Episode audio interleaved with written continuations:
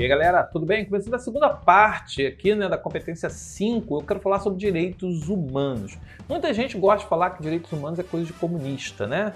Coisa de esquerdista. Bem, vamos. Não faça isso na prova que você vai se ferrar. Vai se ferrar, tá?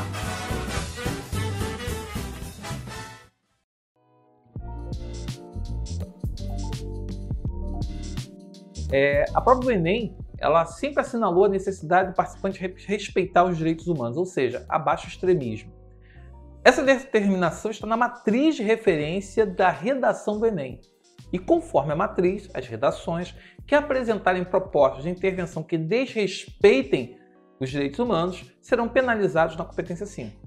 Então podemos dizer aqui é, algumas questões que defesa da tortura, mutilação, execução sumária e qualquer forma de justiça com suas próprias mãos, isto é, sem a intervenção das instituições sociais devidamente autorizadas, governo, autoridades, leis, por exemplo, incitação a qualquer tipo de violência motivada por questões de raça, etnia, gênero, credo, condição física, origem geográfica ou socioeconômica, aquela coisa do preconceito com o nordestino, aquela coisa, ah, porque chuta que é macumba, é, falar que é tudo preto, quando preto não surge na entrada, surge na saída, coisa desse tipo. Cuidado, tá? Explicitação de qualquer forma de discurso de ódio, voltada contra grupos sociais específicos. Então, qualquer ação que extremista, porque a gente vê na internet muita gente falando isso, né? Ah, tem que matar todos os esquerdistas, ah, porque tem que matar os direitistas, ah, porque. Cara, isso é discurso de ódio. No Enem não funciona. Não faça isso que você vai zerar aqui a sua competência. Então, ó, para avaliação das redações são considerados os seguintes princípios norteadores dos direitos humanos, pautados no artigo 3 da Resolução número 1 de 30 de maio de 2012, o qual estabelece diretrizes nacionais para a educação em direitos humanos. Então, a primeira coisa que a gente tem aí é a dignidade humana. Pessoal, se eu tenho que discutir qualquer. Veja bem, o tema do Enem vai ser um problema social brasileiro. Provavelmente esse problema social afeta a dignidade humana. E o que é a dignidade humana? A dignidade humana é educação, saúde, moradia, a cultura. Você, dignidade humana é você mostrar o ser humano aquilo que é a sua essência e aquilo que precisa ser respeitado. Igualdade de direitos, todos são iguais perante a lei, até que se prove o contrário. Mas nós vivemos, nós sabemos que vivemos uma realidade em que é, a pessoa ela é perseguida pela cor da pele, ela é parada na rua pela cor da pele, é, ela é cobrada pelo seu, é, por uma questão de gênero. Então, assim, os direitos não são iguais entre pobres e ricos. Então, a gente tem vários problemas. Então, você quando for abordar, você já sabe que esses problemas eles têm que ser trazidos para uma ótica de equidade. O reconhecimento e valorização das diferenças e diversidades. Veja bem, a sociedade ela é plural e por ela ser plural, eu tenho que saber que existe uma linha chamada respeito. E eu não posso desrespeitar a pessoa pela escolha sexual, ou pelo gênero, ou pela religião. Eu não tenho, os direitos humanos garantem a mim essa, esse respeito. A laicidade do Estado, quer dizer, não é porque eu sou é, da Umbanda, posso ser questionado por um cara que é evangélico ou que é católico. O Estado é laico. E como ele é laico, ou melhor, deveria ser laico, ele tem que estimular o respeito entre toda a diversidade, todas as religiões. Nenhuma religião deve se sobrepor a outra. Ah, mas eu acho, cara, é sua opinião. O Estado é, é, muito preocupante quando você vê uma autoridade que responde por uma coletividade respondendo de uma forma pessoal. Veja bem, eu posso não gostar de uma determinada, de uma determinada questão. Como? É, eu não acredito que haja racismo no Brasil. Cara, não é questão de eu achar, é uma questão social. Ela está aí fora. Então eu não posso dizer que não existe racismo, porque eu já estou. Esse é um tipo de, de tese que já, ela já nasce fraca e já, e já é assim, já perde pontos, porque é uma questão de prática de vida, de realidade. Então não é questão de. é uma questão factual. A palavra é essa. É fato, não opinião. Então a democracia na educação. A nossa educação é democrática? Estamos chegando ao Enem agora, alunos de escola pública sem aula. O cara que tem, a família que teve dinheiro para poder pagar um cursinho online ou um cursinho que está oferecendo aulas online, a família que teve dinheiro para botar o filho para estudar e se preparar, ele vai chegar ao Enem com uma realidade. Você que está me ouvindo, de repente, você está ouvindo pela primeira vez tudo isso que eu estou falando aqui no podcast. Então a educação é democrática? Não.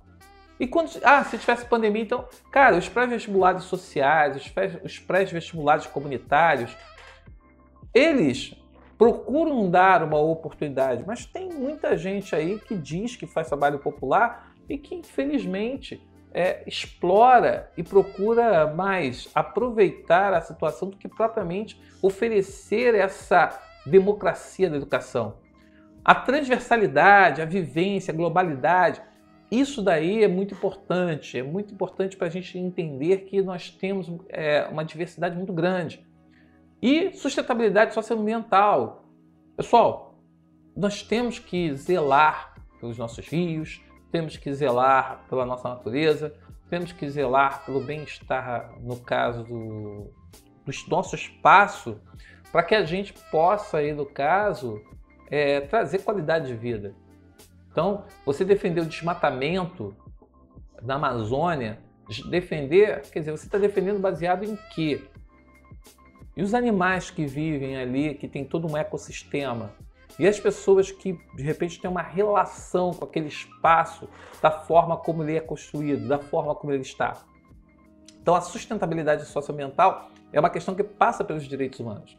Então, quando você lê isso aqui, a dignidade humana, igualdade de direitos, reconhecimento e valorização das diferenças e diversidades, a laicidade do Estado, democracia na educação, transversalidade, vivência e globalidade, sustentabilidade socioambiental, são elementos que norteiam e que devem nortear o seu discurso ao fazer a proposta de intervenção no problema. E aí, veja bem, Vamos voltar aqui porque a gente está. Todo esse projeto foi construído a partir da cartilha do Enem. Muita gente não teve acesso à cartilha do Enem. Você fala, ah, mas está na internet. Meus amigos, existem pessoas que não têm acesso à internet. Tem pessoas que têm aqui o celular, tem uma plataforma digital que é, é gratuita.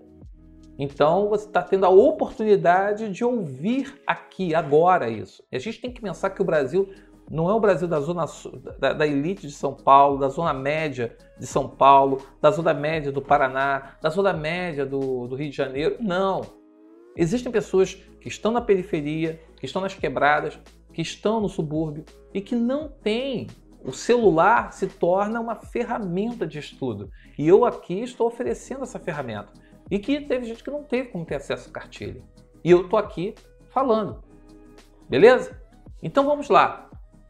É, algumas ideias e ações contrárias aos direitos humanos que estão mais diretamente relacionadas ao tema de uma prova, eu posso pensar no tema de 2018, que foi a manipulação do comportamento do usuário pelo controle de dados da internet.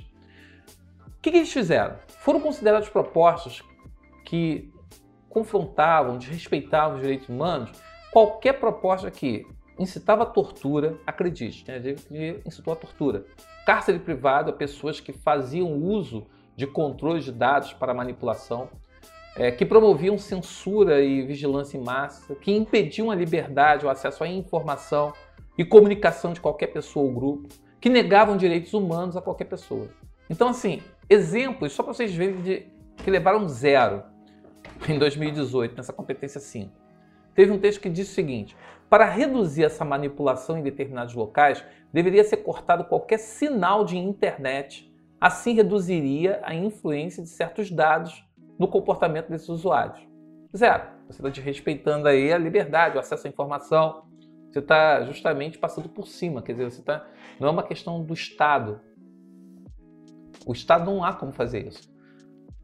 Para prevenir o cidadão de tal erro, as publicações, reportagens, notícias, etc., devem se fiscalizar antes da publicação, censura.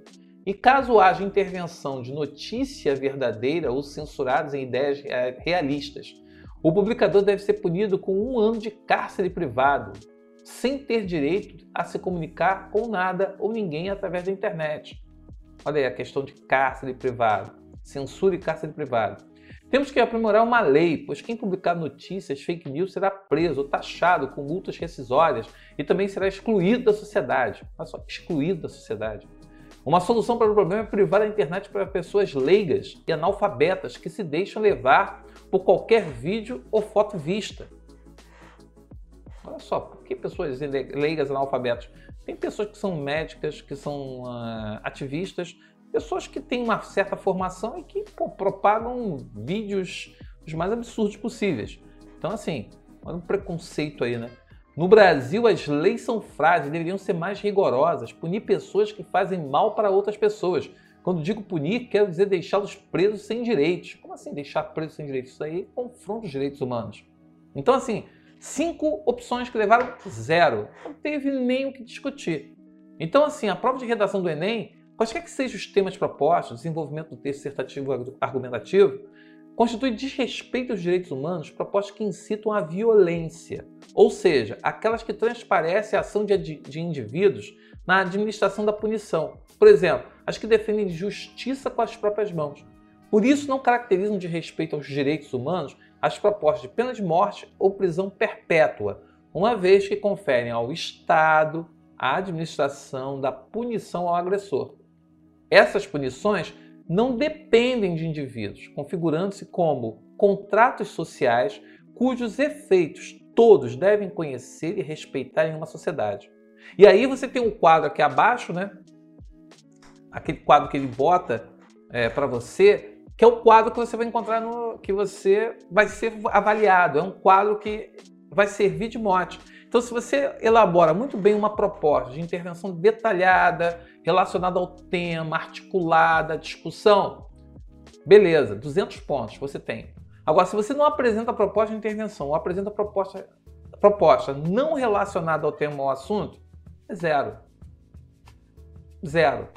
Então, organizar bem essas informações, respeitar os direitos humanos, lembrando que para você fazer a, a proposta, você tem que lembrar que o que é possível apresentar como proposta de intervenção para o problema, quem deve executá-la, como viabilizar essa proposta, qual efeito ela pode alcançar e que outra informação pode ser acrescentada para detalhar a proposta.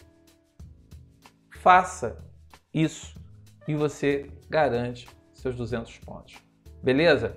Até o nosso próximo encontro em que eu vou falar de redações, lerei redações e vou fazer comentários sobre essas redações. Até o próximo encontro no nosso podcast. Até lá!